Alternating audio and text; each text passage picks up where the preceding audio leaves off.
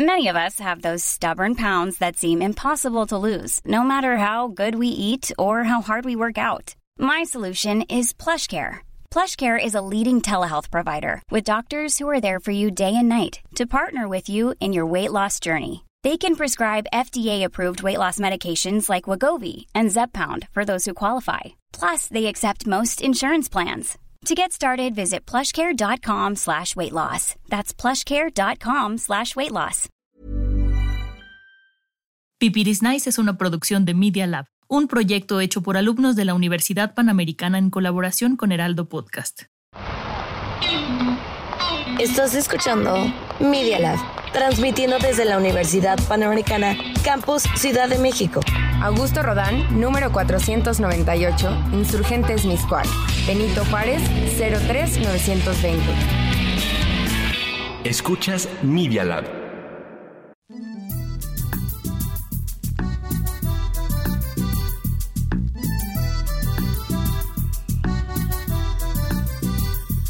¿Quién dijo que vestirse bien es hacer un mal?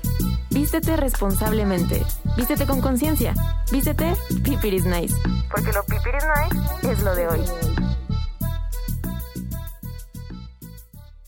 Hola a todos y bienvenidos a un episodio más de Pipiris Nice, un podcast de moda sostenible. Y como saben, a mí me encanta el chisme, me encanta hablar de moda y por eso creo que el episodio de hoy puede estar buenísimo. Tenemos dos invitados que eso pasa pocas veces. Y bueno, hoy están conmigo Alma Briseño y Andrés Zafra. ¿Cómo están chicos? Todo muy bien. Muchas gracias. Muchas gracias por la invitación. Gracias por venir. Y antes eh, de empezar con el tema de hoy, que está, uf, está buenísimo, eh, me gustaría que eh, nos platicaran un poco de cómo es que ustedes, que además son colegas, los dos estudiaron historia del arte, nada más me cuenten rapidísimo cómo es que llegan a la moda, ¿no? Empiezan estudiando historia del arte, cómo llegan a este interés por la moda y cómo se conocen, ¿no? Porque, bueno, son amigos, además de, de estar aquí los dos como invitados. ¿Quieres empezar No, tú? no. No, por favor.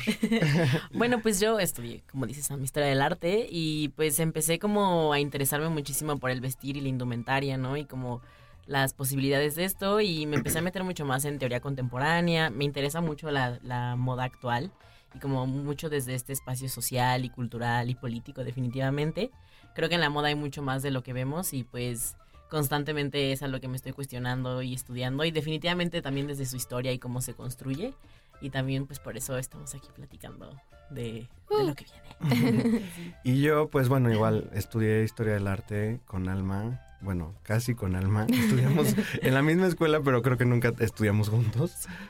No, pero este, pero bueno, yo la verdad desde muy chiquito eh, empecé a coleccionar revistas de moda. Todavía tengo un montón que no sé qué va a pasar con ellas en unos años, eh, porque tengo muchísimas y me gustaba mucho justo la parte editorial eh, de moda. Y pues sí, justo cuando empecé a estudiar historia del arte, como que me empecé a aproximar más a la, a la moda desde como, como un fenómeno histórico y como un fenómeno de cultura visual. Y ahorita sí, como que me ha llamado mucho este, entender desde la teoría, la moda, desde problemas asociados eh, con el género, eh, con las expresiones culturales. Entonces, pues sí, un poquito eso. Empecé como fashion geek, eh, coleccionista de revistas y pues se volvió ya también algo más eh, Claro. académico, intelectual. Me encanta y, y justo me encanta eso eh, de ambos que he platicado como por separado con cada uno, pero ahorita tengo la oportunidad de platicar con los dos.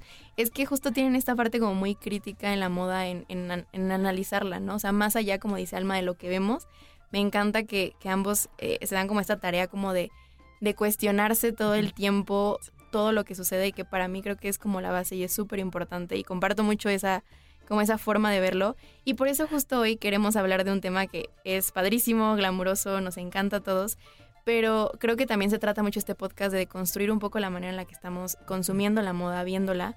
Y, y bueno, si vamos a hablar de moda, tenemos que hablar de el evento de moda, que bueno, claro que ya sabemos que es la Met Gala.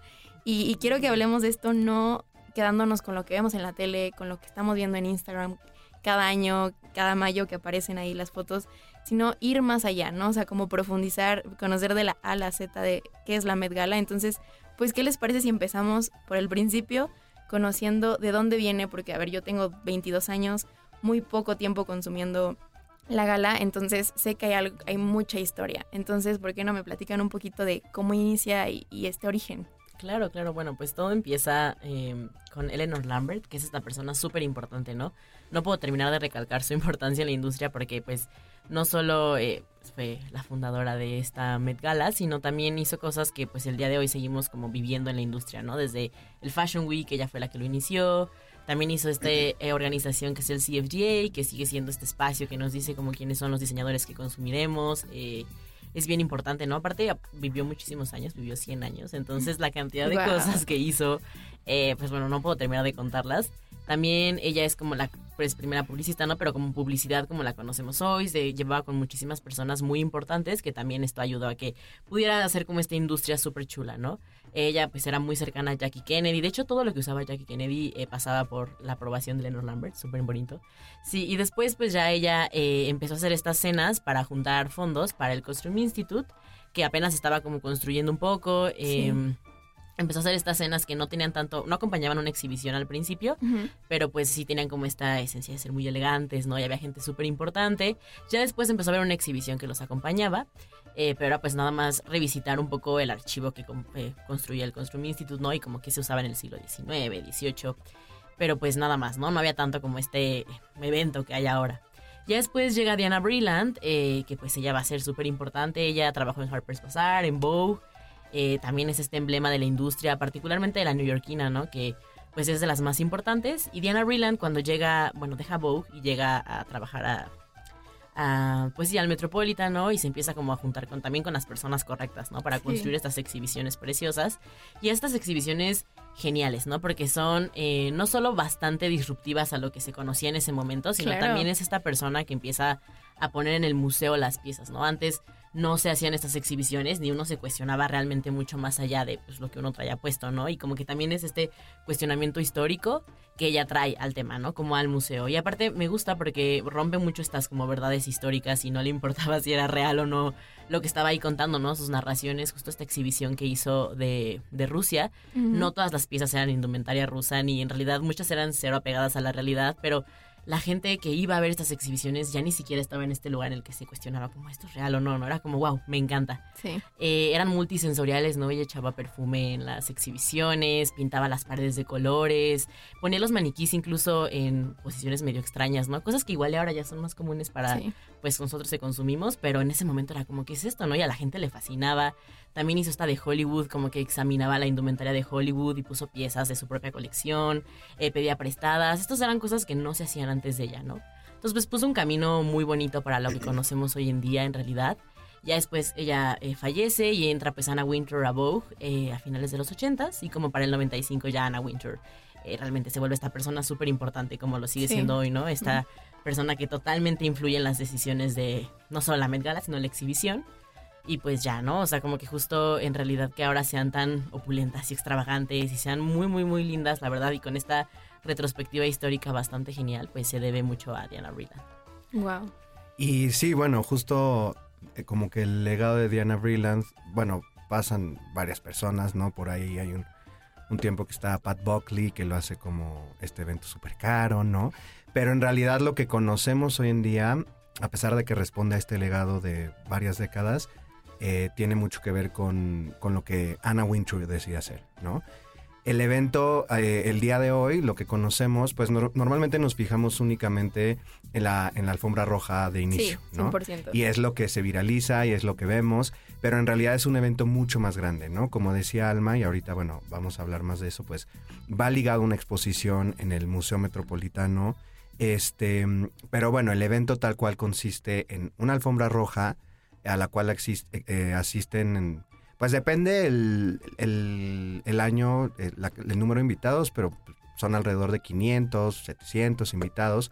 Celebridades, eso es súper interesante porque antes era eh, como, sí, como la socialité neoyorquina, pero ahorita pues encontramos desde gente que se dedica a la música, eh, a, la actuación, ¿no? O sea, grande, pero todas grandes, grandes, grandes estrellas, ¿no? TikTokers. TikTokers, que eso fue súper, súper nuevo porque Anna Winter tenía esta política de no incluir este influencers ni celebridades este, de redes sociales y eso, que se ha ido abriendo, ¿no? Entonces, es esta alfombra roja, ¿no? Donde se hace este despliegue de, de, la, de la, pues, de la moda, ¿no? Eh, idealmente va ligada con el tema de la exposición, ¿no? Aunque sabemos que Alma y yo tenemos muchos temas con, con que mucha gente no sigue los temas, ¿no? Este, y después de eso eh, se sigue celebrando una cena, como se hacía en la época de Eleanor Lambert, y, y- y- y casi siempre se incluye un performance de algún artista que también va ligado de cierta forma con este con el tema, ¿no? Por ejemplo, cuando se hizo Heavenly Bodies, que tenía que ver con toda la indumentaria religiosa Sí. católica, eh, Madonna, ¿no? Este cantó este Like a Prayer y todo esto, pero cabe recalcar que en realidad son eventos muy misteriosos, lo que sucede adentro es muy misterioso, ¿no? O sea, eh, Sí. antes Anna Wintour no permitía que se grabara nada, ¿no? Las selfies estaban súper prohibidas. Qué fuerte. Este, entonces tampoco tenemos tanta información al respecto. Desde hace un par de años ya, ¿no? O sea, pasa que los diseñadores suben stories desde adentro, pero no hay mucho registro de lo que sucede, ¿no? Entonces también eso lo vuelve un poco, pues, difícil de acceder Sí. eh, como, como para estudiarlo, saber qué pasa, pero también como que complementa esta aura del evento, ¿no? Em, normalmente lo que sucede es que desde, bueno, desde inicios del, del- del- de, la, de que se celebraba la gala, em, pues eso, o Diana Brilland o este, Anna Wintour, ¿no? Tenían lo que se llama co-chairs, que son como Mm, sí. este, co-directores o, pues sí, creo que sería como el término Sí. más este, apropiado.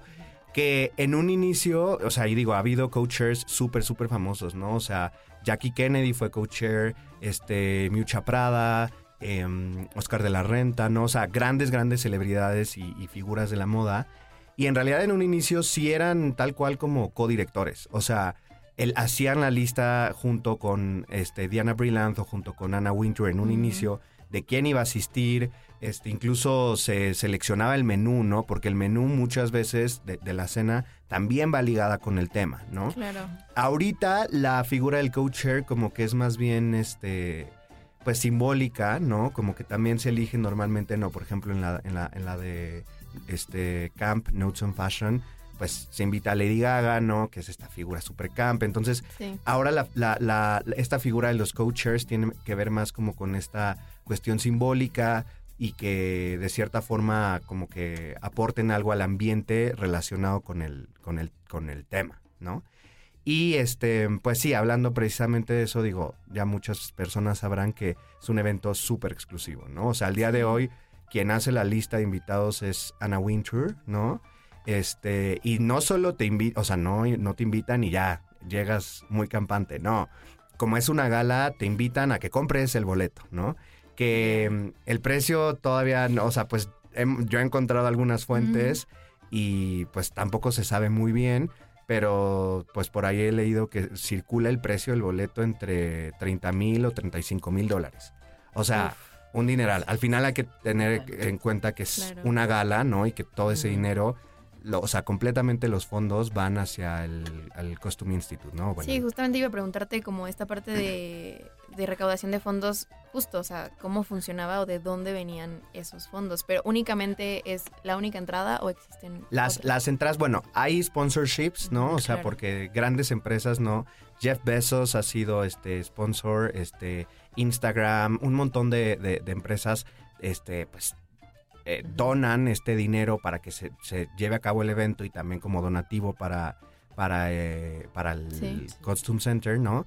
Pero eh, bueno, la gran entrada son Los- los los, boletos. los boletos, ¿no? Y está súper interesante porque antes de que eh, Anna Wintour este, lo llevara a cabo, las entradas costaban máximo mil dólares, ¿no? ¿Qué Y ahorita cambio? les digo, son 30 a 35 mil. Eh, una mesa, por ejemplo, o sea, porque tú puedes eh, como comprar una mesa completa. Obviamente, esta mesa tiene que ser también de invitados que Anna Winter ha aprobado, ¿no? Y está en 275 mil dólares. O sea, son como 5 millones de pesos, ¿no? Una mesa completa. Entonces, obviamente tiene, va muy de la mano el hecho que es una gala, eh, que es, son donativos que al final hacen estas celebridades, ¿no?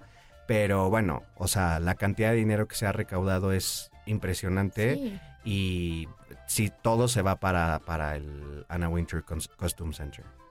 Qué fuerte. Y, y en temas, por ejemplo, de, de la elección del tema, ¿no? Yo sé que como mencionas ahorita, es medio misterioso, no hay tanta información, eh, hay como, todo es como muy secreto a voces, ¿no? Pero no sé qué tanto se sepa de este proceso de, de elección del tema, porque está viendo la lista y realmente son muy diversos, o sea, ha habido Sí, sí, sí. demasiadas temáticas y no sé exactamente si se conoce este proceso de llegar al tema.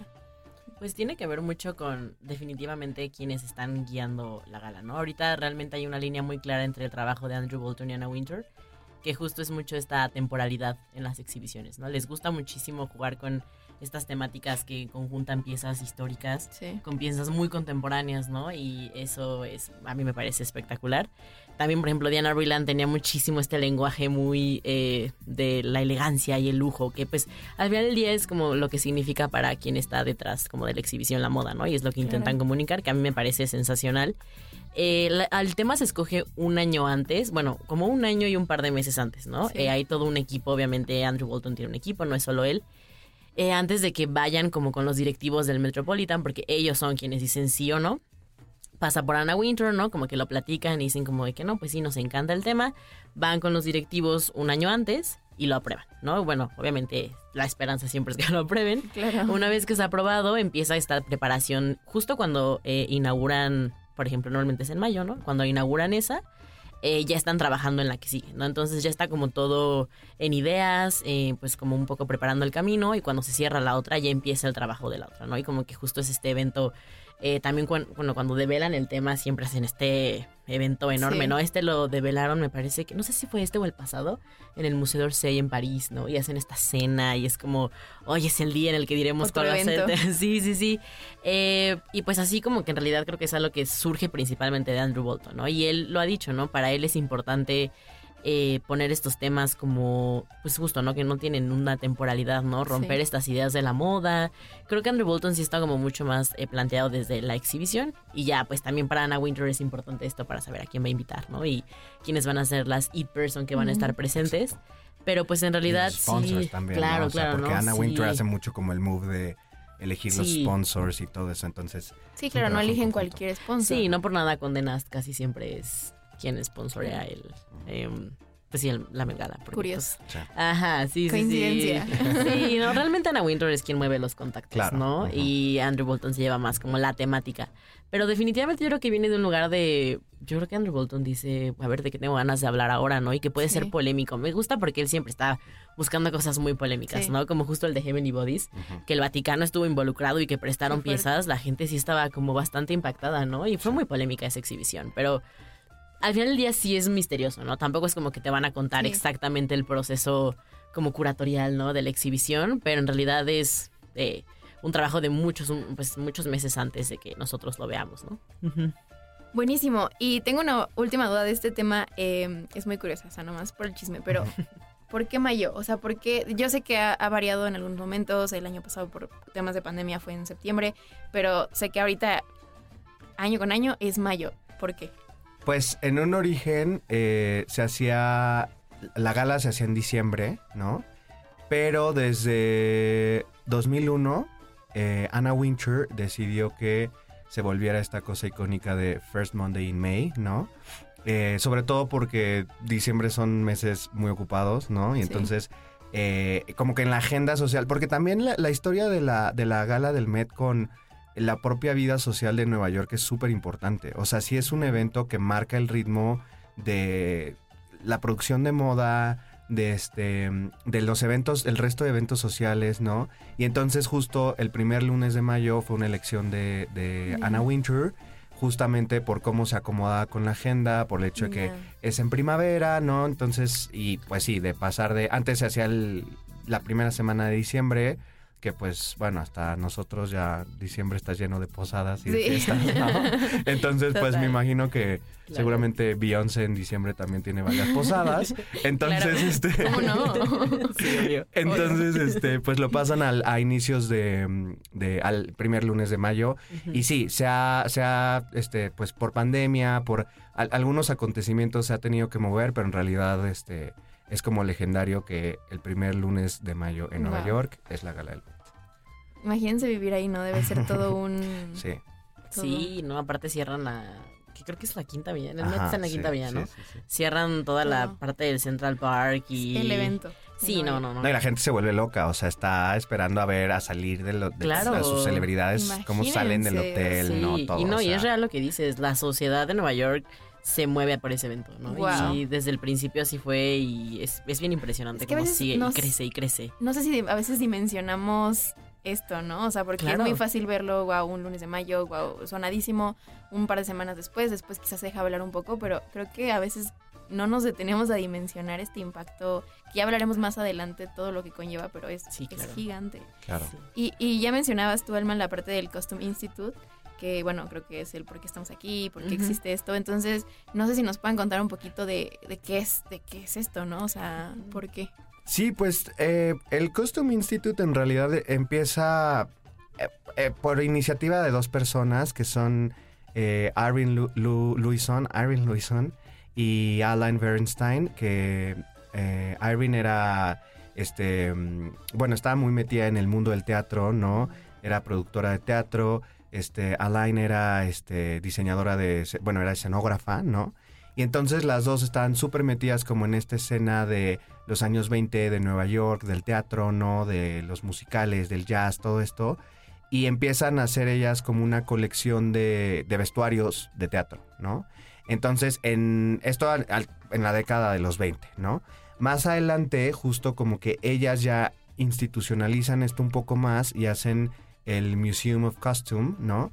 Que mm, era, o sea, la intención de esta institución era eh, como resguardar y promover eh, el vestuario, y hay que pensar vestuario muy ligado como a eh, teatro, ¿no? Claro, o sea, sí, sí, pero ligado como a entender que también era parte de lo artístico, también Sí. era una cosa que tenía un valor a partir de lo bello, ¿no?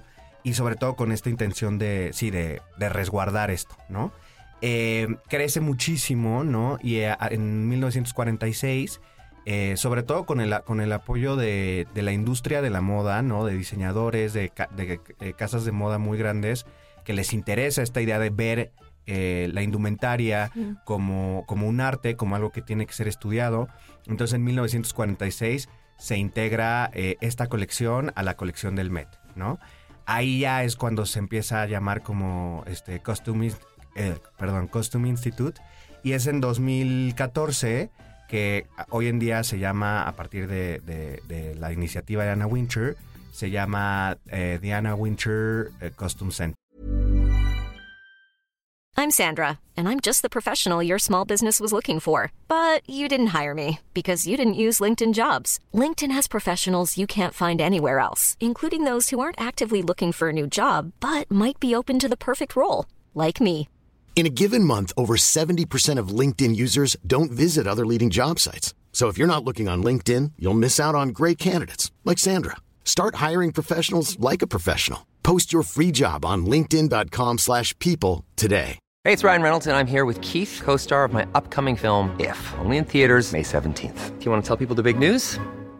All right, I'll do it. Sign up now and you'll get unlimited for $15 a month and six months of Paramount Plus Essential Plan on us. Mintmobile.com slash switch. Upfront payment of $45 equivalent to $15 per month. Unlimited over 40 gigabytes per month. Face lower speeds. Videos at 480p. Active Mint customers by 531.24 get six months of Paramount Plus Essential Plan. Auto renews after six months. Offer ends May 31st, 2024. Separate Paramount Plus registration required. Terms and conditions apply if rated PG. Eh, esto les digo, se hace en 2014, fue un evento también súper grande. Michelle Obama fue la que cortó el listón, ¿no? Para, para, para inaugurar el centro. Se echó un speech ahí muy interesante sobre la, la relevancia de difundir moda, de hablar de moda, de interesar a las juventudes en, Sí. en profesionalizarse, ¿no? Entonces, esa es un poco como la, como la, la historia a muy grandes rasgos. No, y algo bien importante que me parece muy bonito como de la industria que se estaba formando en Nueva York es que bueno, el hecho de que el Metropolitan se haya como apropiado del Costume Institute tiene que ver mucho con que sabían que para construir una industria y un espacio de moda hay que tener ahí un, un background histórico, ¿no? Como que no solo tan por el hecho de sustentar lo actual, ¿no? Sino saber Sí. que la moda siempre está revisitando estos espacios, ¿no? Y también creo que por eso miran a este lugar del Costume Institute. Eh, la verdad es un poco, es muy bonito, ¿no? Platicarlo y todo, pero actualmente el Anna Winter Costume Eh, es Costume Center, ¿no? Sí, Sí, yo sí, sí, quiero sí. contarlo. No, no, no, pero es Todo Costume el mundo Center. le sigue diciendo Costume Sí, Institute. obvio, Es una obvio, cosa obvio. como que no pego tanto el nombre. Perdón, Ana, no Uy, pegó. perdón, Ana, pero eh, bueno, sí, eh, el Anna Winter. En realidad eh, es el espacio que sustenta todo el Met. O sea, a pesar de que el Metropolitan es de estos museos que son los más visitados en el mundo realmente, sí. eh, ha pasado por momentos muy críticos. eh, incluso hubo un rato que estaba a punto de declararse en bancarrota, pero como que sobrevive por este evento. O sea, este evento recauda millones de dólares. En realidad creo que nuestra mente ni siquiera puede concebir el dinero que recauda, que aparte no solo sustenta el Costume Institute, bueno, Anna Winter, eh, voy a decirle Costume Sí, Institute, no, no, me no, gusta sí. más. Y... Stop trying to make Anna Winter Sí. Costume Center happen. O sea, Sí, es y ya de ahí, eh, pues lo pasan más también al Metropolitan. Obviamente ayuda. Digo, a pesar de que si hay gente que hace sponsorship en el museo y todo, Sí, definitivamente no. Uno puede llegar y donar al museo sin problema. Eh, yo no sé si alguien, tal vez, bueno, antes ibas y te- tú para pagar, para entrar, podías donar lo que tú quisieras, podías dar un dólar. Ujú. Cuando empezaron a tener muchos problemas, ahora hoy hoy en día cobran una entrada de 25 dólares, ¿no? Entonces, eh, no hablan de eso porque la gente es como, no, no, el Met está muy bien, pero en realidad no. Eh, no estaba nada bien, pero pues no se puede caer por el Met Gala porque justo es súper importante, ¿no? Eh, pero hoy en día, em, pues la verdad es que es muy difícil conservar vestidos y mantener este espacio, ¿no? Y la verdad es que si tú vas a- al museo en un día un casual, donde no hay exhibición, cuando en esta transición entre la nueva exhibición Sí. y como eh, la pasada, eh, hay un cuarto de uno por uno donde está la exhibición permanente del Costume Institute, ¿no? Y nadie la visita. Y está ahí medio desolada, se ve bastante arcaica. Digo, de repente ahí llegan a exhibir una que otra cosita, ¿no? Como que sí tienen esta intención de medio eh, Sí, darle claro. vida, pero la gente no, no pela. O sea, en realidad te das cuenta que justo esta exhibición tiene el éxito que tiene por la escena que hay alrededor, Claro. ¿no? Y cómo la logran mover con las personas correctas, ¿no? Entonces, eh, aparte para la exhibición, pues, anual de la Met, em, la Met Gala, cierran todo un piso, o sea, toma, no solo es como el cuartito que les digo, ¿no? Ese cuarto ni lo pelan, es como que ya en este momento ese no nos importa. Sí. Cierran todo el piso y es esta exhibición que tiene filas y filas y filas, ¿no? Eh, también obviamente está en, en primavera porque pues, sé que en el verano atrae mucha gente, ¿no? Entonces, pues sí, tienes todo una estrategia brutal, ¿no? Eh, pero pues sí, el costume en realidad, eh, sin, si no fuera por esto, creo que estaría muy abandonado. Y las piezas, y mantener piezas del siglo XVII, porque tiene un archivo precioso, pues no es nada fácil, ¿no? No, no, Ujú. la parte de restauración textil y todo. Y justo te iba a preguntar de ese archivo, o sea, literalmente tienen cada una de las piezas desde que inició. Sí, bueno, la verdad es que muchas también llegan a ser prestadas, ¿no? Por ejemplo, eh, en este momento que hicieron esta exhibición, bueno, viéndome la, un- una muy vieja como la de YSL, eh, muchas piezas eran del archivo Sí, de claro. YSL y de pues personas, ¿no? Como de que hay una sección de la sociedad de Nueva York que se encarga de comprar haute couture que es anónima, Mm. eh, también un tema bien interesante, Sí. pero nadie sabe quiénes son y ellas les gusta permanecer anónimas, ellas prestan muchas veces sus piezas, Wow. Obviamente no son anónimas para Anna Winter, pero este piezan, prestan piezas de ahí. Pero en muchas otras ocasiones, eh, muchos diseñadores donan sus piezas ya a eh, pues al, archivo. archivo, ¿no? Como fue en esta exhibición de Alexander McQueen de Sí. Savage Beauty, sí, sí, Sí. Savage Beauty. Eh, en realidad ya hay muchas piezas que si están en un, están en un archivo, muchas ya son del museo, ¿no? Como esta pieza icónica en la que gira y la pintan unas manos robóticas. Sí. Ese es del museo, por ejemplo, ¿no? Y muchas de Alexander McQueen son de ese museo o de otros museos y nada más se escriben y se las prestan y hacen un intercambio. A veces el Met presta unas, bueno, el Costume Institute presta piezas a otros museos y hacen como este intercambio de, bueno, yo voy a hacer una exhibición el próximo año y pues la intercambiamos. ¿no? Es como, ok, va, perfecto. Y, pero pues sí, conservar estas piezas no es nada fácil, el equipo es pequeño, eh, es un trabajo, la verdad, arduo, ¿no? Y Andrew Bolton no es el director de la, sección de restauración, pero bueno, él está totalmente eh, Claro. como ahí, ¿no? Platicando y viendo qué se va a usar y no. Pero bueno, tienen piezas desde la Edad Media, es una cosa, un archivo sensacional, la verdad. Impresionante, de verdad. Y justo ahorita que platicamos un poco de esta como trayectoria de tantas galas que ha habido, a ver, yo quiero saber cuál es su favorita, su expo favorita. O por lo menos que crean que es- tuvo una relevancia o un impacto bastante grande. Pues no sé, digo, creo que hay algunas en las que coincidimos, ¿no? O sea, la de Camp, Camp, sí, totalmente. claro, sí, o sea, Camp. Camp. Una, dos, tres, Camp. Camp. La de Camp súper sí, coincidimos. Camp creo, Notes on. Fashion, qué cosa, ¿no? Qué cosa. Aparte, justo eh, coincidimos en que fue esta cosa que fue muy mediática, ¿no? Claro, Y no solo marcó eh, un momento bastante interesante en la Met Gala, sino en la moda, ¿no? Yo sí he visto cómo eso disparó el maximalismo y ser mucho más experimentales y justo Sí. retomarlo camp, ¿no? Como una forma de vestirse. eh, sí. No, o sea, fue tra- también traer el, el término camp porque venía de o algo muy underground, ¿no? Claro. De circuitos queer o algo muy intelectual, ¿no? Que solo la, la gente que estudiaba historia del arte, filosofía, tal, sabía de esto. Entonces fue traer el término al ojo Sí. público y sí. Eh, pero bueno, no sé, yo tengo otras muy especiales. A ver, a mí, cuéntanos, cuéntanos. una que amo, amo. Ya, Samia y Alma ya saben que yo soy fan, fan, fan de la moda british, entonces, y de la historia de la moda claro. Inglaterra. Entonces, la de Anglomania del 2006, preciosa. Sí, sí, sí, sí. Y la de, este, la, la- la de punk, este, ay, Ay, sí, la eh, que... Chaos to Couture. Ajá, ajá. Que Uf, esa, esa bueno, es de las mejores. Y además las instalaciones súper, súper este, potentes. Eh. Esa fue en el 2013. Ujú. Y digo, a pesar de que no me veo muy punk, eh, esa- esa, eh, como que esa relación de punk y moda me gusta muchísimo. Y también tengo así un guilty pleasure, que la verdad esa no he visto tanto registro, pero me pareció muy linda, que fue la, la que hicieron de Jackie Kennedy. Eh, fue muy linda porque además, este, ¿Pero el- es antes de los 2000? esa fue del 2001. Ok, ok, ok. Este, y fue súper lindo porque por un lado, este, pues también fue rendir como homenaje a Jackie Kennedy, que fue también co-chair de la gala mucho Sí. tiempo. Eso me gusta de la, de la Met Gala que, y de las exposiciones, que también son como muy autoconscientes, ¿no? Y como que Sí. revisitan las ideas de, de- de Diana Brilland, ¿no? Sí. Entonces eso y bueno, también el, el- la red carpet de esa gala fue magnífica. Estaba Lady Diana, estaba Naomi Campbell con Claro, Gianni es este momento icónico Sí. de Lady también. Sí, Sí. sí, sí, sí. Sí. De hecho, Cher también fue en algún momento Sí. co-chair porque Diana Brilland y Cher eran Mm. best friends. Entonces. Diana Brilland le dijo como este es tu momento. Sí. Pero Sí, sí, sí, sí. bueno, la de Punk también a mí me encanta. Aparte del título como de ¿qué es Chaos to? To Couture. Me parece brutal. ¿no? Porque justo también es este momento en el que el punk entra con Vivian Mm. Westwood, ¿no? Como Ajá, hacer este ajá, espacio alta moda y ay, me encanta. sí, sí, sí. Mm, yo creo que personalmente mi favorita es una muy reciente. Bueno, Camp también definitivamente está en mi top 3. pero la número uno es eh, About Time, la de Fashion and Duration. Sí, ya sabías, ya, Ya sabías. sabía, ya sabía. Eh, esa me vuela la cabeza. Aparte, tengo ahí como una relación medio especial con esa exhibición porque estuve a punto de verla, pero luego pasó la pandemia y pues ya, o sea, estaba ahí, ya, ahí en mi camino y pues no la pude ver, pero me encantó que hicieron como toda esta, podías visitarla virtualmente.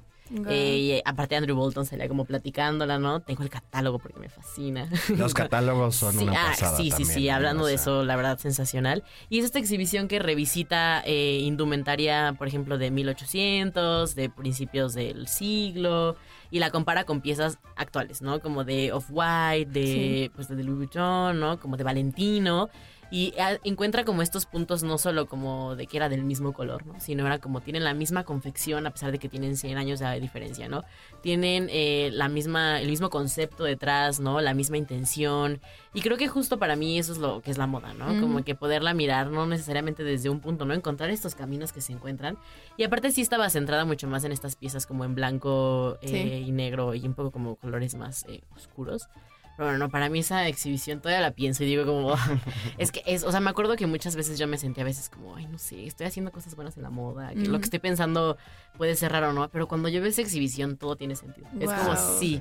Y por eso, la verdad, estoy obses con la Met Gala, porque a mí la exhibición me hace sentir esas cosas, ¿no? Qué como que, sí, digo, me parece interesante la cena y Sí, sí, como sí. que es bonito ver los outfits, pero yo sí definitivamente me gusta centrarme en la exhibición y ver como qué, qué, qué está pasando ahí. Creo que Andrew Bolton es un curador sensacional, ¿no? Y me da mucho gusto vivir en la misma época que... Y también creo que sí. es, es importante decir que algunas de las expos son monográficas, bueno, han sido monográficas, es decir, que no este se basan a partir de un diseñador específico, ¿no? Este Chanel, Yves Saint Laurent, ¿no? O sea, y, y- y es hacer, o sea, Paul Poiret, como Sí, hacer todas sí. estas revisiones al trabajo de, de un diseñador, pero también las que a mí me parecen más interesantes en realidad son estas que tienen que ver con temáticas que pues siguen el, el- como el legado de lo que buscaba ser Diana Brilland, ¿no? Claro. Y que Andrew Bolton ahora lo hace, justo está de About Time, ¿no? O sea, Sí, como sí, sí. llevarlo a, a lugares conceptuales como mucho más complejos, ¿no? Sí, yo tuve la oportunidad de ver la de Camp Y la verdad yo la vi tres veces porque yo me creo que yo lloraba. Era como, ¿qué es esto? me fascina. Me parece que suena muy cheesy y No, no, no, como dramático. Pero es que me, de verdad, fue como esta asociación que pueden sacar de un texto. Un texto eh, de Susan que escribió aparte en el 80, ¿no? 80, sí.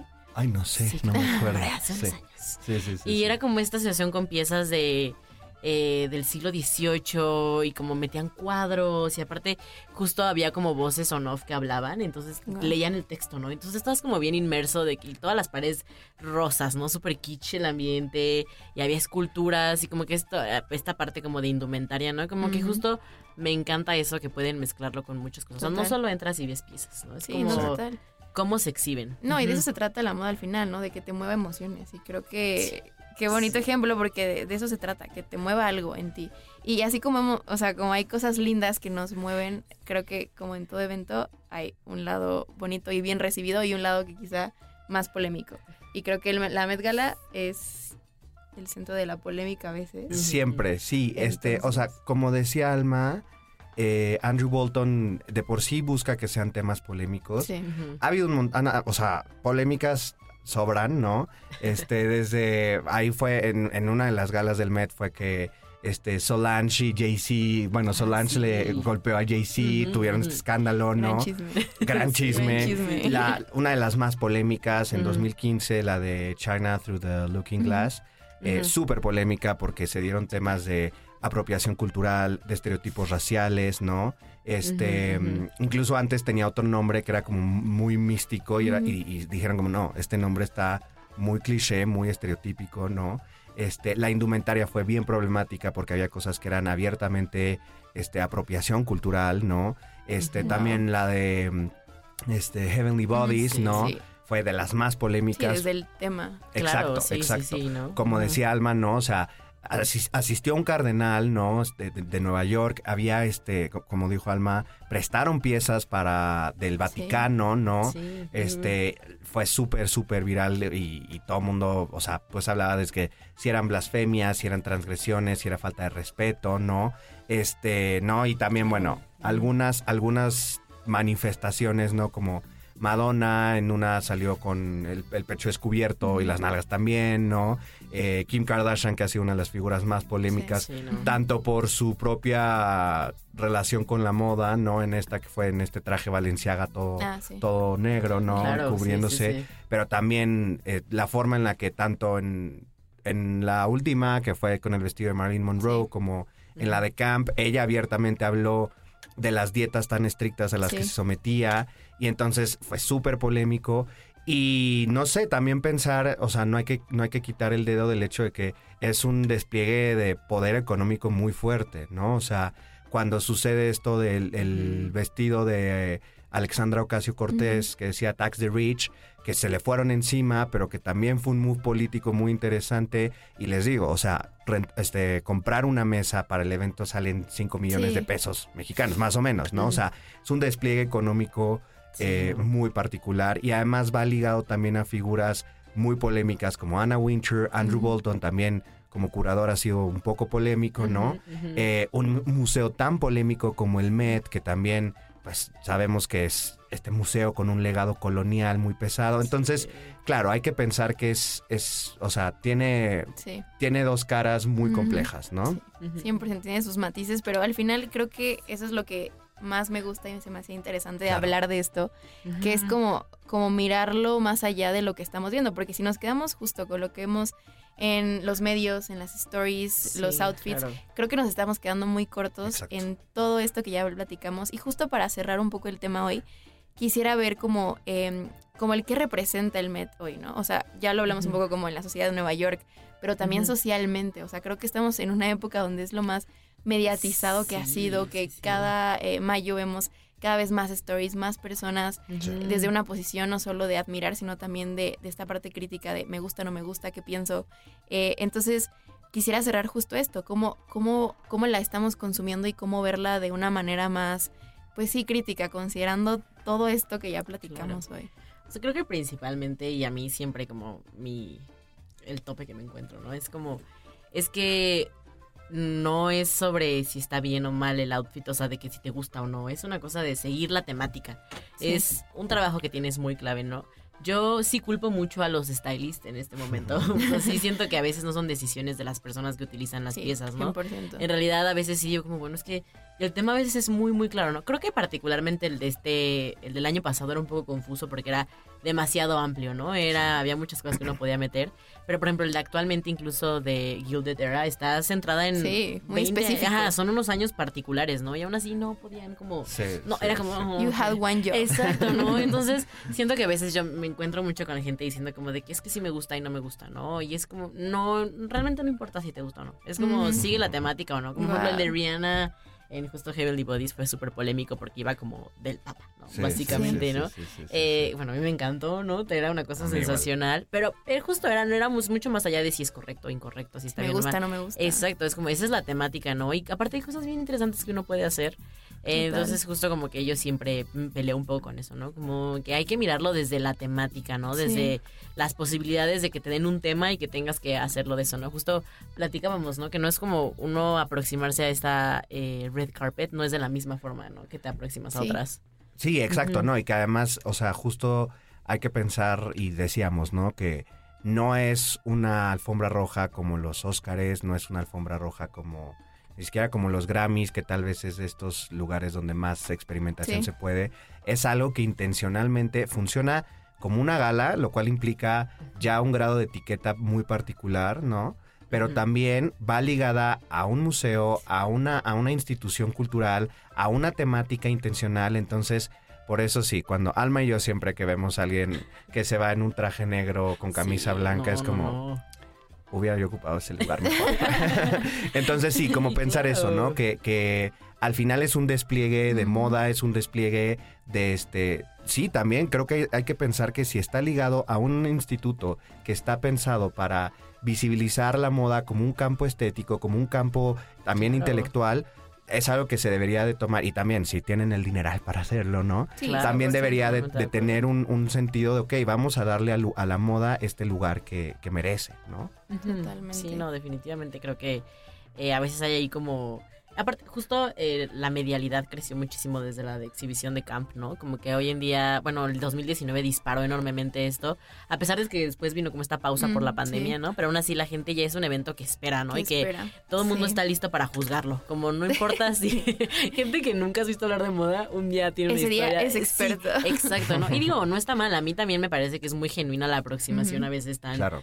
Como Claro. sin nada detrás, ¿no? Como que, ah, bueno, pues mira, me pareció interesante, ¿no? Pero ya si nos vamos a poner ahí, hay que entender que la Claro. temática es justo importante, ¿no? Y todo lo que hay alrededor de esto, creo que sí es, es una gala muy particular, muy específica. Y creo que en ese sentido, esta mediatización tan grande que ha tenido, pues también funciona para fines, y por eso también, qué bueno que estén escuchando este podcast, para realmente claro. saber todo lo que hay detrás de esto, Sí. ¿no? Y, y- y ubicar que hay muchos agentes culturales detrás, hay Claro. una producción y un flujo de capital bárbaro, ¿no? Y Total. bueno, o sea que es un evento que implica muchas más cosas que una sola alfombra Sí. roja, este, o sea, y también llevarnos a pensar la moda como un campo de estudio valioso. ¿no? Total. Sí, no, y que luego a veces es difícil encontrar, ¿no? Referentes como tanto bibliográficos como, no sé, más, siempre hay muchos artículos eh, de estos lugares que se encargan como un poco de esparcir y divulgar la moda, que es como solo centrados en el outfit de alguien, ¿no? Y qué fue lo más icónico y qué fue lo menos icónico. Pero, y digo, mencionan el tema, ¿no? Pero creo que sí falta ahí como un- Más, una sí. revisión mucho más profunda de Claro. este evento, ¿no? Que en realidad es estos eventos que aparte han durado años, ¿no? Muchos de estos simplemente se mueren en, en el camino. Sí. Y esto es muy histórico y las personas como que han estado involucradas han sido Sí. personas que no, bueno, súper importantes, ¿no? Y este evento forma la industria de moda neoyorquina. Entonces justo como que abrir el, el espacio a otra, otro tipo de pláticas, creo que también por eso estamos aquí, ¿no? Y estamos Justamente. hablando de esto, como que pensarlo desde otros lugares. Sí, justo. O sea, creo que estamos viendo literal el pico de un iceberg, porque hay Claro. todo algo enorme detrás de esto. Y por eso me encantaba el tema y por eso creí que era tan necesario, porque este año vi la gala y me quedé pensando en lo encimita que estaba, ¿no? De- estaba consumiéndola de una forma muy como superficial, que como decimos, no es malo, pero creo que cuando ya te metes y ves todo esto, Claro. creo que lo ves con otros ojos. Y aparte lo admiras mucho más de lo que ya lo hacías. Y pues bueno, se nos acabó el tiempo, creo que nosotros tres podíamos hablar de esto horas. Pero bueno, muchísimas gracias a ambos por estar aquí. Rápido, si nos pueden decir cómo los encontramos en redes sociales, si quieren alguien consultarles algo, en ese momento. ah, bueno, yo estoy como al mami con tres M's, a L, tres M's, a mí. a mí. Y lo que gustan ahí pueden escribirme, yo amo chismear de moda. y yo estoy en Instagram como Andrés Zafra, con Z. Eh, igual, a mí me encanta que me escriban, siempre les contesto. Y pues muchas gracias. Estuvo muy divertido. Hay que hacerlo más. me encanta este chismecito. Muchas gracias. Gracias a todo el equipo también. Que nos escucharon, que nos están viendo. Y pues bueno, nos vemos en un episodio más. Este fue Beer Nice.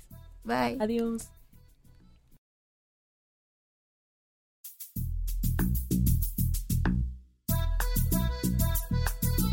La moda responsable no es el futuro, sino el presente. Esto fue Pipit is Nice, un podcast de moda sostenible.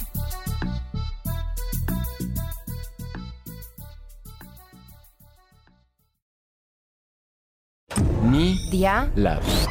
Experiencias auditivas y visuales. Planning for your next trip? Elevate your travel style with Quince. Quince has all the jet setting essentials you'll want for your next getaway, like European linen premium luggage options, buttery soft Italian leather bags, and so much more. And is all priced at 50 to 80% less than similar brands. Plus, Quince only works with factories that use safe and ethical manufacturing practices. Pack your bags with high-quality essentials you'll be wearing for vacations to come with Quince. Go to quince.com/pack for free shipping and 365-day returns.